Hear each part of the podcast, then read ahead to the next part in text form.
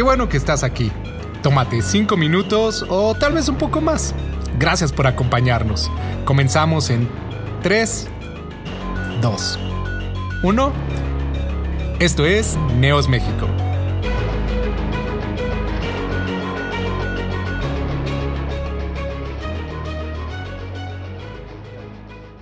Aleluya. Dos fines de semana sin estar aquí físicamente hablando, estando en esta transmisión tan especial para cada uno de nosotros. Y no solamente porque podemos tener un tiempo de alabanza o escuchar la palabra, sino porque es una muestra de parte del Señor del cuidado que Él tiene de nosotros, de la manera en la que Él cuida, de la manera en la que Él protege a su iglesia y se cerciora de que esté bien alimentada. Yo oraba hace eh, un momento acerca de los depósitos que en el tiempo de José alimentaron a muchos países alrededor de Egipto. Y si vemos a hombres como Moisés, a hombres como José, a hombres como Noé, de hecho vamos a estar hablando de Noé, nos daremos cuenta que hay muchas similitudes con Jesús hombres que fueron levantados y que sirvieron a su generación, que sirvieron en su época, que Dios usó poderosamente y que a través de esos milagros y señales que el Señor hizo, hoy nosotros podemos ver cómo desde un inicio, cuando el Señor creó a Adán y a Eva, nunca se desentendió de ellos, nunca se desentendió ni del sustento económico, ni del sustento en especie, y mucho menos del sustento espiritual. Siempre el Señor estuvo pendiente de ellos, siempre el Señor estuvo al tanto de toda la humanidad. La escritura dice que el Señor escogió a Israel para dar testimonio a través de él y llegado el tiempo de Israel saldría el Mesías, el guiador, el creador del mundo que vendría traer restauración, que vendría a traer salvación, no solamente para el pueblo judío, sino para el mundo entero. Y se cumple lo que dice Juan, verso 12, perdón, verso 1, capítulo 1, verso 12. Estoy tan emocionado. Verso 12 de capítulo 1 del Evangelio de Juan, que todo aquel que cree le es dada la potestad de ser hecho hijo de Dios. Había un Noé, como hubo un José nada más, como hubo un Moisés. Y hoy hablaremos de ese tiempo en el que el Señor, estamos en el capítulo 6, acompáñenme ahí por favor, capítulo 6 del libro de Génesis. El Señor levantó a un hombre y me llama la atención muchas cosas. Dice este capítulo 6 Aconteció, verso 1, aconteció que cuando comenzaron los hombres a multiplicarse sobre la faz de la tierra y les nacieron hijas, que viendo los hijos de Dios que las hijas de los hombres eran hermosas, tomaron para sí mujeres, escogiendo entre todas. Y dijo Jehová, no contenderá mi espíritu con el hombre para siempre, porque ciertamente él es carne, mas serán sus días 120 años. Había gigantes en la tierra en aquellos días y también después se llegaron los hijos de Dios a las hijas de los hombres y les engendraron hijos. Estos fueron los valientes que desde la antigüedad fueron varones de renombre. Mucho que hablar de estos versículos, aunque no es nuestro tema el día de hoy. Y miren, aquí en el verso 5, aquí es lo que nos atañe en este día. Verso 5, y vio Jehová que la maldad de los hombres era mucha en la tierra y que todo designio de los pensamientos del corazón de ellos era de continuo solamente el mal, solamente el mal. Es decir, todo pensamiento, toda cerrazón en, el, en, en, su entendimiento, en su comprensión del medio ambiente, en su comprensión de la sociedad, en su comprensión de familia, dice la escritura que era de continuo el mal. Verso 6, se arrepintió Jehová de haber hecho hombre en la tierra y le dolió en su corazón. Y dijo Jehová, raeré de sobre la faz de la tierra a los hombres que he creado, desde el hombre hasta la bestia y hasta el reptil y las aves del cielo, pues me arrepiento de haberlos hecho. Verso 8. pero Noé halló gracia ante los ojos de Jehová. Una vez que el Señor había trazado el plan de lo que habría de hacer, en medio de ese plan había un nombre que el Señor usaría para cumplir un propósito muy específico. Dice el verso 8 que Noé halló gracia ante los ojos de Jehová. En el capítulo 5, ahí mismo de Génesis, encontramos eh, una genealogía muy extensa. De hecho, el capítulo 5 comienza, comienza en el verso 1. Este es el libro de las genealogías de Adán, de las generaciones, perdón, dice Reina Valera, de las generaciones de Adán. El día en que creó Dios al hombre, a semejanza de Dios lo hizo. Y ahí comenzamos. Varón y hembra los creó Dios y los bendijo.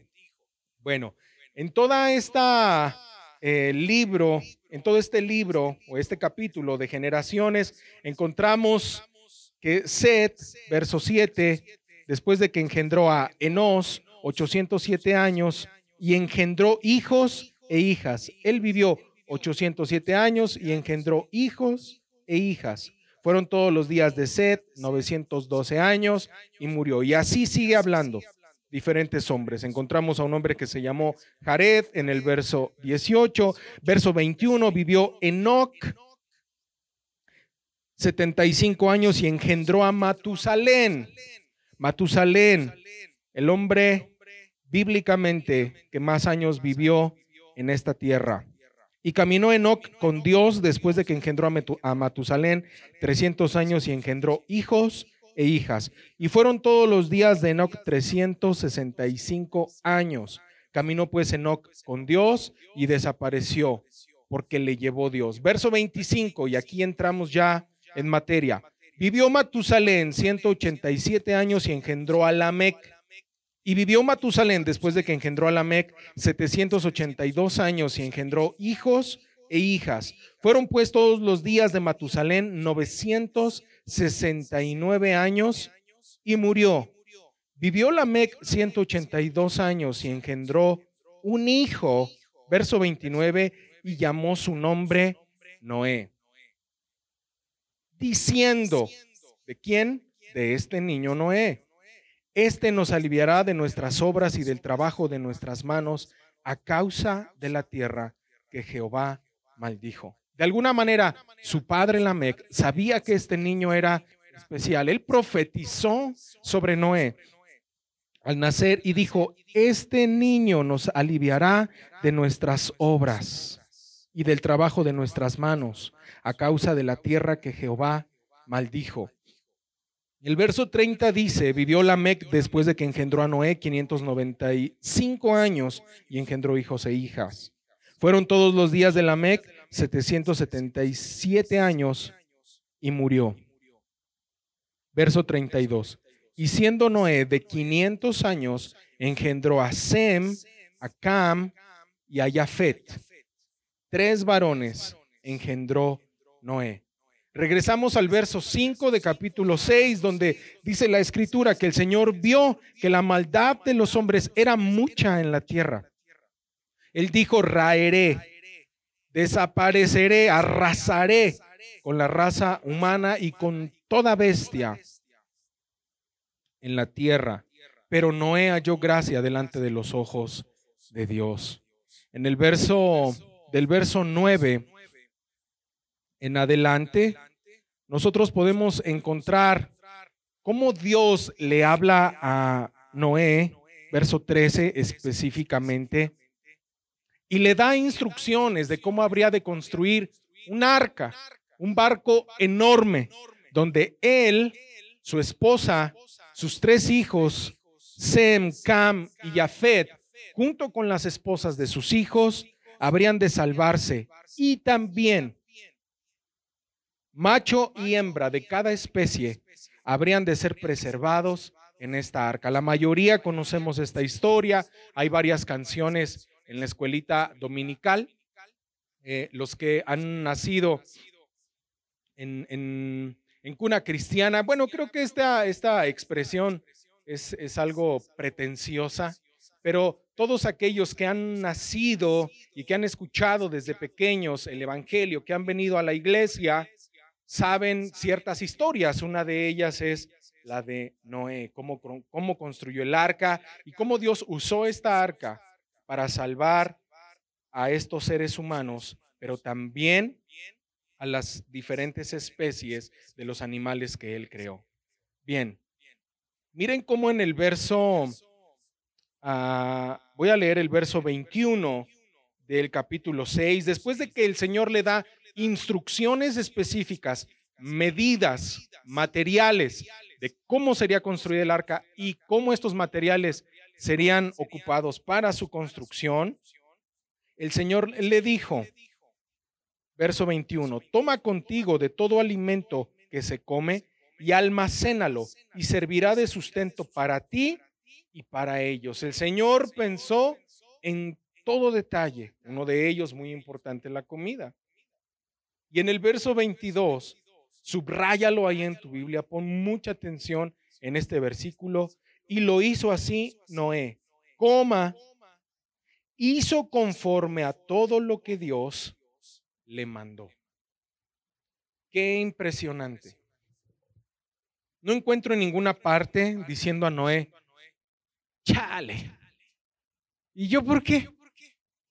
¿Y cómo, por qué yo voy a hacer algo mira, ¿por qué no escoges a fulanito? ¿Por qué no escoges a sultanita? ¿Por qué no le dices a perenganito? Ese se ve que está más fuerte, ese se ve que es de billete, ese se ve que nada más va a la maderería y pide los insumos que va a necesitar. Yo tengo que talar árboles.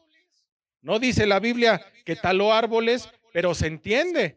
Estoy diciendo lo de la, lo de la maderería como si existiera, pero no existía.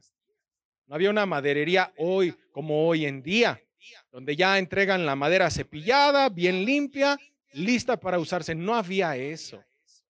Era una chambototototota la que Noé tenía que hacer. Pero qué impresión, verso 22, comienza diciendo, y lo hizo así Noé. Y esta expresión lo hizo así Noé quiere decir que ni a derecha ni a izquierda se apartó de los detalles que encontramos del verso 9 hasta el verso 20 de cómo habría de construir el arca, de cómo habría de escoger a los animales, de cómo habría de seleccionarlos, de cómo habría de diseñar el arca, que era de tres pisos. Y qué importante es fomentar la lectura. Esta es una, una historia que encontramos desde el capítulo 6 hasta el capítulo 9 de Génesis, que yo te invito a que consideres, porque aún este hombre, Noé, es tomado en el Nuevo Testamento, es, eh, em, hace una referencia a Jesús a él, hablando de los últimos tiempos, hablando de cómo sería. Jesús dijo, así como en los días de Noé, se casaban y se daban en casamiento y hasta que vino el diluvio y se cerró el arca, se dieron cuenta de que se los iba a chupar la bruja. Bueno, no dice así la Biblia, pero eso fue lo que pasó. Se cerró el arca, ya no hubo salvación. Y aquí, eh, aunque no vamos a ir a la mención como tal que Jesús hizo, pero también encontramos otra mención en el libro de Hebreos, en el capítulo 11, donde este capítulo habla de la fe de muchos personajes del Antiguo Testamento y entre ellos Noé. Por fe Noé escuchó lo que Dios le dijo y lo hizo. En eso radica la fe, no en que sea algo bueno, no en que sea algo que no atenta en contra de tu seguridad o en contra de tu confort, no algo que te conviene. La fe no es algo que siempre te beneficia en primera instancia. La fe te reta, la fe te lleva a dar pasos que muy seguramente no los daríamos si no fuéramos precisamente retados por leer la palabra de Dios, por escudriñarla, por escucharla, por poner atención a las historias bíblicas. Es padre leer historias como estas, como las de Noé. Es padre hablar y leer acerca de la obediencia de Noé. Pero precisamente el título de esta transmisión, había un Noé, pero hoy ya vemos más, pone peso sobre ti y sobre mí. ¿Por qué? Porque así como el Señor, nuevamente, verso 5 de capítulo 6, vio que la maldad del mundo era mucha y que de continuo los pensamientos de los hombres eran el mal, Asimismo, vivimos en medio de una generación. Y aunque no hay un escrito que añadirle a la Biblia, porque a la Biblia ya no hay que agregarle absolutamente nada, nada. Pero hoy en día, así como en el tiempo de Noé, podemos ver a nuestro alrededor violencia, podemos ver maldad, podemos ver injusticia, podemos ver abuso, podemos ver muchas cosas de las que como sociedad estamos hartos. Como sociedad no nos parece. No es bueno, no es adecuado, no es correcto, no está bien. Estamos hartos.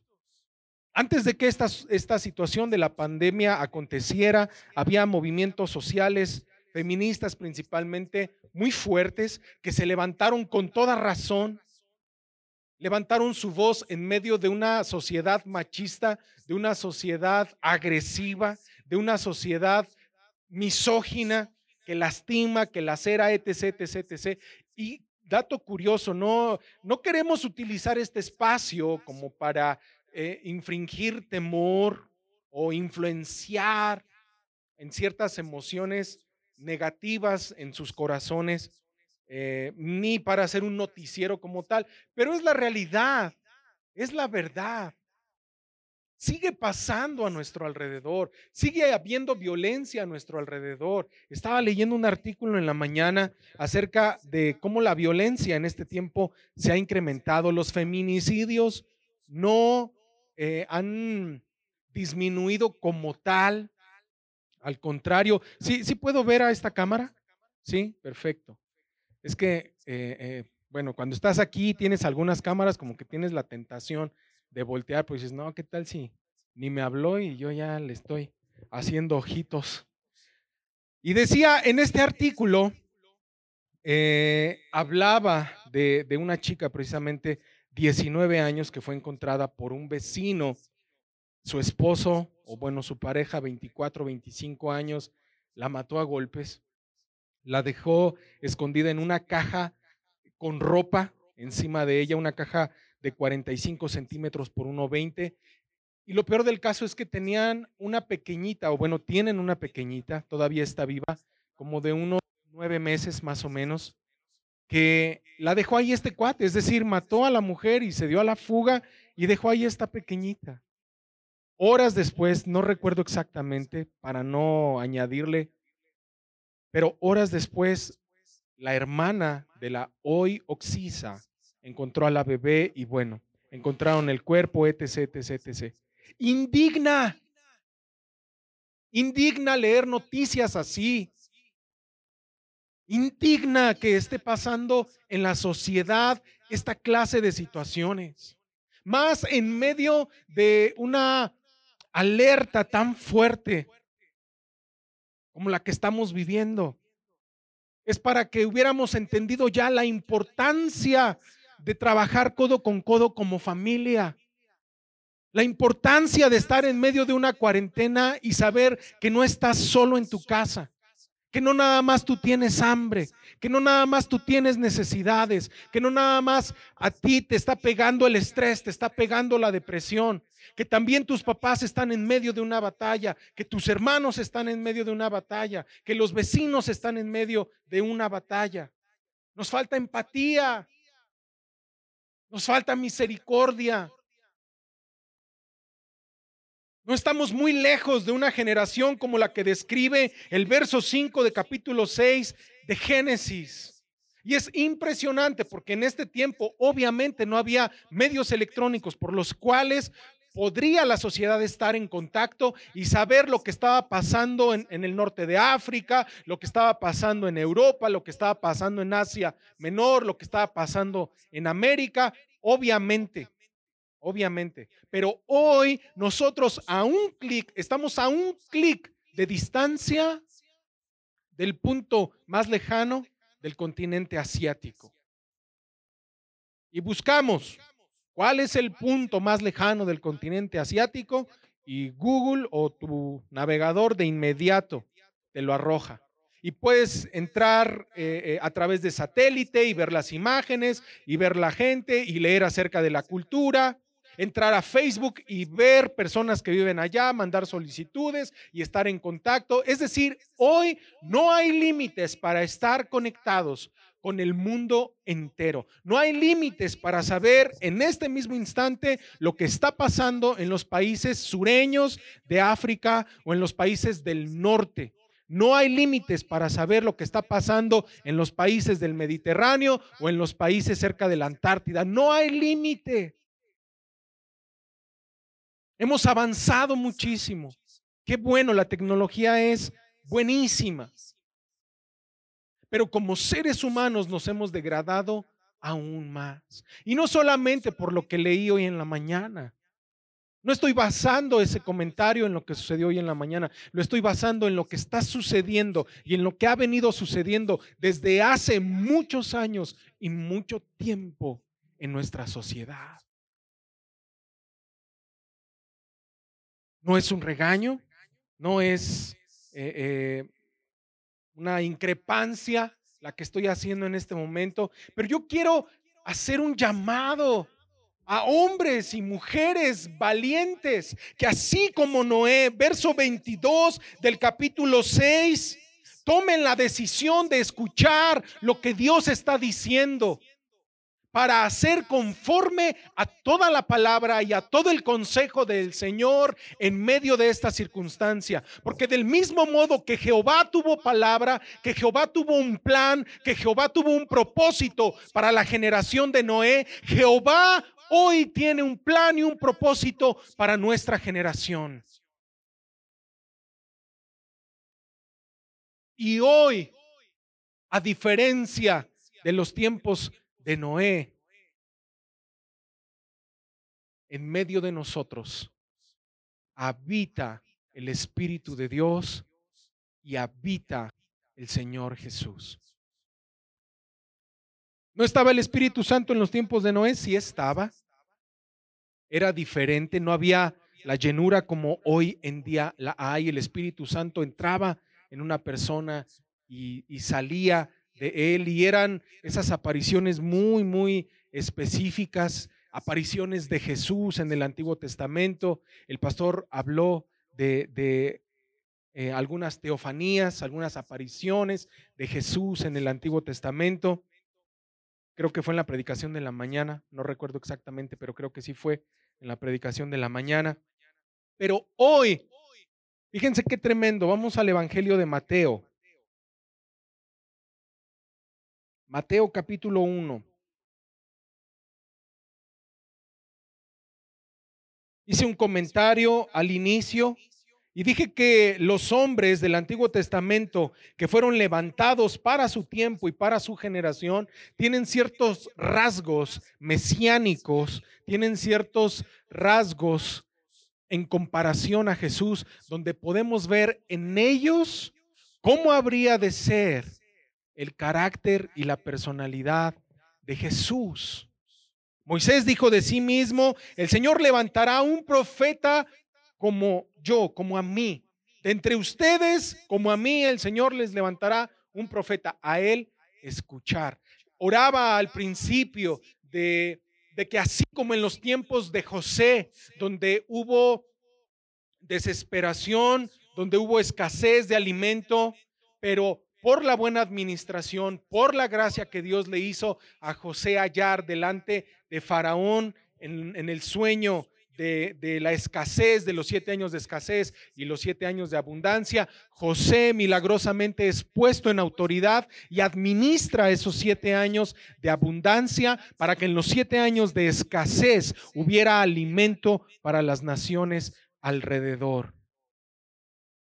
Es algo similar en este tiempo. No solamente Dios desea que almacenemos arroz o que almacenemos frijol o que ayudemos con un litro de leche o que ayudemos con un litro de aceite. Qué bueno que lo estás haciendo. Hazlo, no dejes de hacerlo. Pero debemos de tomar en cuenta que esa clase de alimentos son perecederos y son limitados. ¿Cuánto puede durar un kilo de arroz? ¿Cuánto puede durar un litro de aceite bien administrado? A lo mejor varios días, pero se acabará. Mas el Señor nos llama no solamente a hacer obras de misericordia como estas, sino a alimentar a la gente con el pan de vida, que aquel que coma de él, a alimentar a la gente con el agua viva, que aquel que beba de esa agua no volverá a tener sed, no volverá a tener hambre, porque el Señor le sustentará. No quiere decir que no estará en necesidad o no quiere decir que ya todo va a ser miel sobre hojuelas. No está diciendo eso, pero está diciendo que todo hombre que realmente come y bebe del Señor, sabe dónde está su alimento, sabe dónde está su sustento, sabe a dónde ir en momentos de necesidad. Y eso nos corresponde a ti y también a mí. Es el mensaje de esperanza, es el mensaje de salvación, es el mensaje que conecta a la humanidad con Cristo, es el mensaje que conecta a la humanidad con Dios. Cristo es el puente que el Señor construyó para que la humanidad pudiéramos transitar por ese puente, un puente estrecho, una puerta estrecha, porque no todo hombre, no toda mujer está dispuesto a dejar su propia vida, a dejar su propio confort, a dejar sus propios pensamientos, a dejar su propia forma de vivir para comenzar a poner atención a los consejos de Dios a través de la escritura. ¿Por qué? Porque atentan en contra de su forma, en contra de su estilo. Pero en esto radica que el ser humano tenga una relación personal con Dios, haciendo a un lado el yo, haciendo a un lado el a mí me late así, a mí me parece que es así, para dar lugar a lo que Dios desea. El enfoque de esta transmisión, el enfoque de esta palabra es, en los tiempos de Noé había solamente uno. No se dice de sus hijos, no se dice de sus nueras o de su esposa que hubieran hecho algo que el Señor les hubiera pedido o algo que hubiera agradado a Dios, como si ellos tuvieran una relación parecida a la que Noé tenía. No lo dice así. No dudo que esta familia haya recibido eh, instrucción, inducción de parte de Noé para acercarse a Dios, para confiar en Dios, para amar a Dios, no lo dudo. Como padre de familia, como pastor de su casa, no lo dudo. Como sacerdote, no lo dudo. Pero hoy en día, amados, retomando el punto de la cosmovisión, Hablamos de cinco continentes en el mundo entero. Hablamos de poco más de siete mil millones de seres humanos en el mundo entero. Y hablamos de millones y millones de creyentes en los cinco continentes. Ya no es necesario que se abran los cielos y que audiblemente el Señor nos hable de tal manera que atrape nuestra atención porque algo sobrenatural pasó, las nubes se abrieron, los truenos relampaguearon. Señor, tienes toda mi atención, ¿qué es lo que quieres que haga? No, no es necesario que eso pase, que eso suceda. En los tiempos de Noé no estaba constituida la escritura como la tenemos tú y yo en este momento. Hebreos nos enseña que en otro tiempo el Señor habló a los padres por los profetas, pero en estos días nos ha hablado por el Hijo, a quien ha constituido Señor de todas las cosas. Es a través de la palabra, a través de conocer la escritura, que nosotros hacemos un depósito en nuestro corazón y podemos compartir de ese depósito a los que nos ven, a los que nos escuchan, no nuestras propias palabras, no nuestro propio entendimiento, no lo que nosotros decimos que es, sino lo que Dios dice que es, porque en su palabra hay vida, en su palabra hay esperanza, en su palabra hay dirección, su palabra se enciende como luz en medio de la oscuridad. Y conocer la palabra del Señor es esencial a la hora de compartir espiritualmente el alimento con los demás. Porque no los fincamos en historias superfluas, en mitos, en leyendas, en fábulas, en historias sin sentido. Al contrario, dice la primera carta, o es la segunda, no quiero equivocarme, les voy a dar bien el texto. Primera carta de Pedro, capítulo 3, lee todo el capítulo. Pedro exhorta a los oyentes a estar preparados para dar razón de la esperanza que hay en nosotros a todo aquel que demande información, que demande razón de la esperanza que en nosotros hay. Y es la palabra la que nos ilumina, es la palabra la que trae revelación a nuestra vida, es la palabra el sustento en nosotros, es la palabra la base y el fundamento sobre el cual estamos parados para poder encaminar, para poder dirigir, para poder hablar la verdad a la humanidad. La escritura dice en el capítulo 1, verso 23 del Evangelio de Mateo. Está hablando Mateo, está narrando, está eh, eh, citando la escritura de Isaías.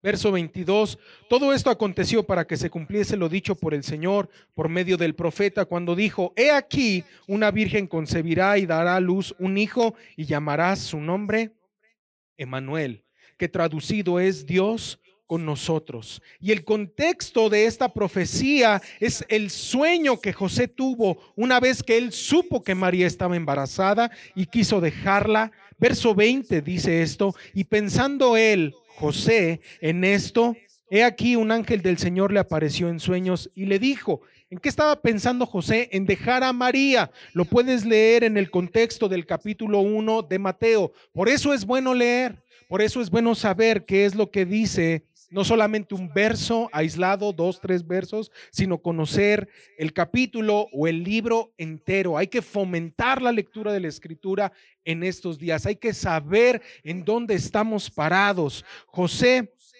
había pensado en dejarla, verso 20. Un ángel del Señor le aparece en sueños y le dice, José, hijo de David, no temas recibir a María tu mujer, por lo, porque lo que en ella es engendrado del Espíritu Santo es. El Espíritu Santo engendra a Jesús en el vientre de María y le dice a José, tranquilo José, relájate, no la quieras dejar, no te ha engañado mi chavo, no te hizo de chivo los tamales. Es el Espíritu Santo. Bueno, no lo dice así la Biblia, ¿verdad? Pero es el Espíritu Santo el que ha engendrado a este niño. Verso 21. Y dará a luz un hijo es decir, lo que en ella, el bebé que ha sido engendrado, ha sido obra del Espíritu Santo, es un niño, varón, hablando de género, y llamará su nombre Jesús, porque él salvará a su pueblo de sus pecados. Qué dato tan curioso, porque regresando a Génesis, a Génesis capítulo 6 de Noé, hubo una profecía acerca de este niño y acerca de su nombre. Mira lo que dice, capítulo 5, verso 29. Desde el 28, vivió Lamec 82 años y engendró un hijo. Y llamó su nombre Noé, diciendo, Este nos aliviará de nuestras obras y del trabajo de nuestras manos a causa de la tierra que Jehová maldijo. Noé significa consuelo o descanso. Había una profecía sobre este niño. La Mec no sabía a ciencia cierta qué era lo que iba a suceder. Pero 600 años después, esto lo encontramos en el capítulo 7, verso 11, después de que Noé construyó el arca, después de que Noé hizo todo lo que Jehová le había mandado, como dice el verso 22 de capítulo 6, lo hizo así Noé, hizo conforme a todo lo que Dios le mandó. El Señor, dice la escritura, verso 11, de capítulo 7 de Génesis, el año 600 de la vida de Noé, en el mes segundo, a los 17 días del mes, aquel día fueron rotas todas las fuentes del grande abismo y las cataratas de los cielos fueron abiertas y hubo lluvia sobre la tierra 40 días y 40 noches. Dios cumplió cabalmente lo que le dijo a Noé que iba a suceder. Una vez que el arca estuvo terminada, aquí hay una teoría, no, no quiero ahondar mucho en ella, pero en algún momento yo me pregunté, ¿cuánto tiempo tardó Noé en construir el arca?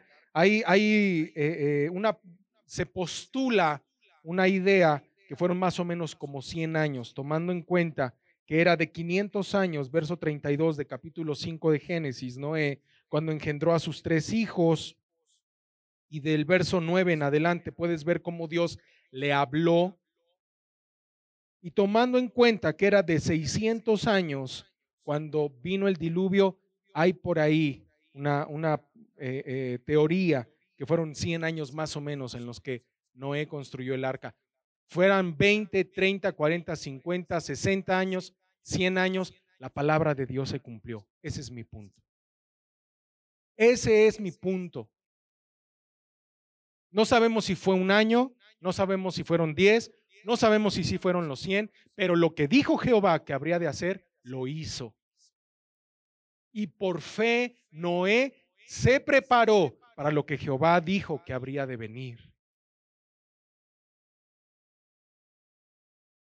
Dice la escritura que en esta arca, verso 13, después de que 40 días y 40 noches estuvo lloviendo, verso 13. En ese mismo día entraron Noé, Sem, Cam, Jafet, hijos de Noé, la mujer de Noé y las tres mujeres de sus hijos con él en el arca. Se salvaron ocho personas en el arca que construyó Noé. Y mira qué tremendo, porque así como se profetizó de Noé, que habría de marcar una diferencia, que había algo especial en ese niño de parte de Dios. Algunos miles de años después, nació el creador del universo a través de una virgen llamada María. Y antes de que él naciera, se profetizó también de él y se habló de él, que él salvaría de sus pecados a su pueblo y que su nombre sería Jesús y que Él sería Dios con nosotros, que su nombre sería Emanuel. Amados, Él es el arca de la salvación, ya no un arca de madera, ya no un arca calafateada con brea.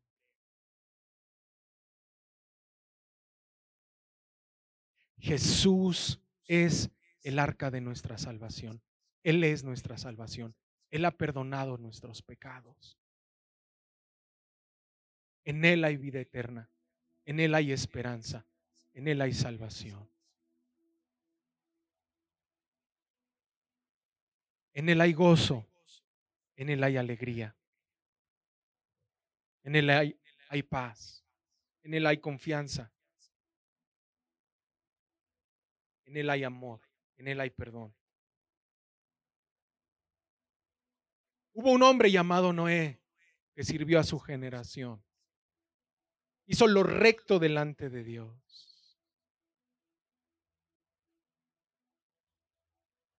Y de él se da testimonio. De él se dice, y así lo hizo Noé. Él lo hizo conforme a todo lo que el Señor le había dicho. Amados, hubo un hombre que nació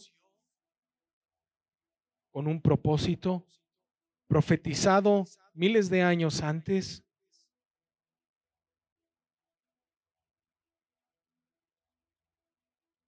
Que su ministerio no sería limitado como el de Noé, como el de José, como el de David, como el de Moisés. Que su ministerio sería eterno. Porque aún hoy en día el Señor Jesús es quien intercede por nosotros delante del Padre. Él está sentado a la diestra, intercediendo por ti y por mí. Y no se cansa de hablarnos, no se cansa de llamarnos, no se cansa de mostrar su amor y de mostrar su misericordia. No se cansa. Levantémonos pues como la generación que somos para servir a los nuestros. Tal vez no vamos a ir a otras naciones, aunque hoy con la tecnología puedes grabar un mensaje de esperanza y puedes mandarlo en tus grupos de WhatsApp a tus amigos. Ay, no, qué oso, ¿qué van a decir? Ay, no, es que no sé hablar. Ay, no, es que es algo bien feo. Aunque me baño, parezco mugroso en la cámara.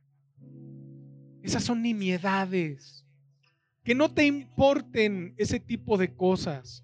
Hay muchas maneras de servir al Señor. Hay muchas maneras. Toda la gloria es para el Señor. Toda la gloria es para Él. Eso me ha quedado claro en el tiempo en el que he caminado con Él. He aprendido un poquito. Me he tropezado muchas veces. No siempre he estado dispuesto a atender el llamado del Señor.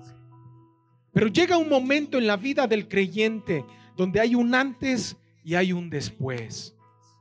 Y este tiempo que mundialmente estamos viviendo debe de marcar un antes y debe de marcar un después en tu vida. No se vale que sigamos siendo los mismos. No se vale que sigamos tropezando con la misma piedra. No se vale que sigamos poniendo los mismos pretextos.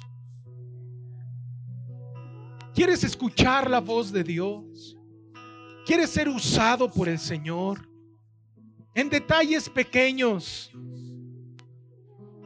Escribe en breves palabras un pequeño mensaje, graba un pequeño mensaje, mándalo a tu familia en los grupos de WhatsApp, mándalo a tus amigos en los grupos de WhatsApp.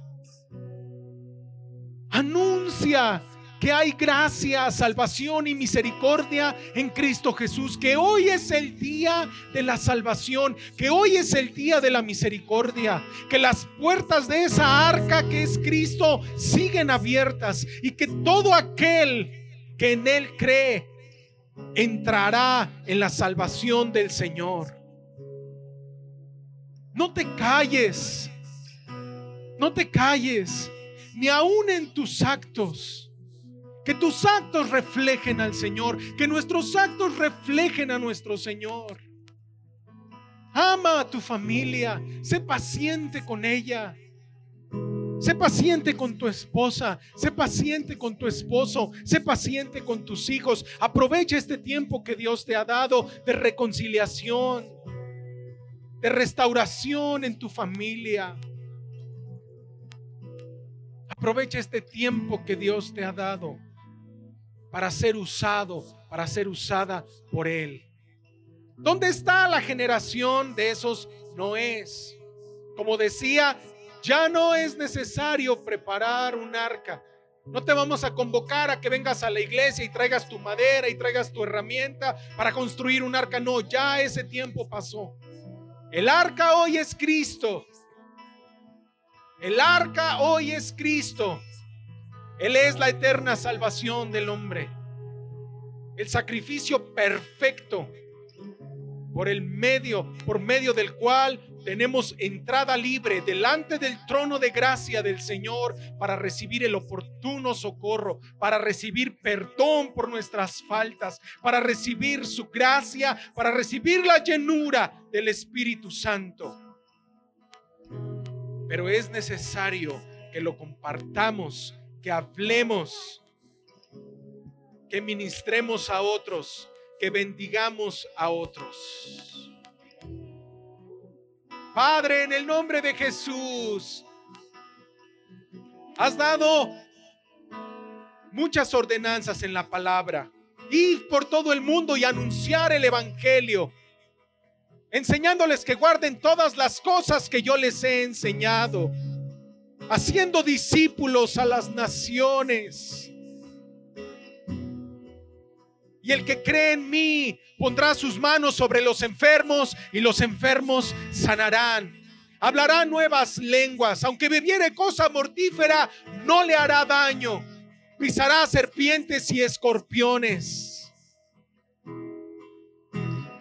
Estas señales acompañarán a los que creen.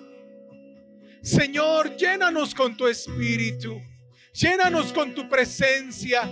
Llénanos de valor, Señor para que en las pequeñas cosas marquemos una diferencia. Valor, Señor, para enviar un mensaje, un mensaje que nos va a obligar a ser de ejemplo, a ser personas distintas, a que el mundo vea en nosotros tu luz, a que el mundo vea en nosotros que tú estás vivo, Señor. Ayúdanos, Espíritu Santo. Ayúdanos, ayúdanos, Señor.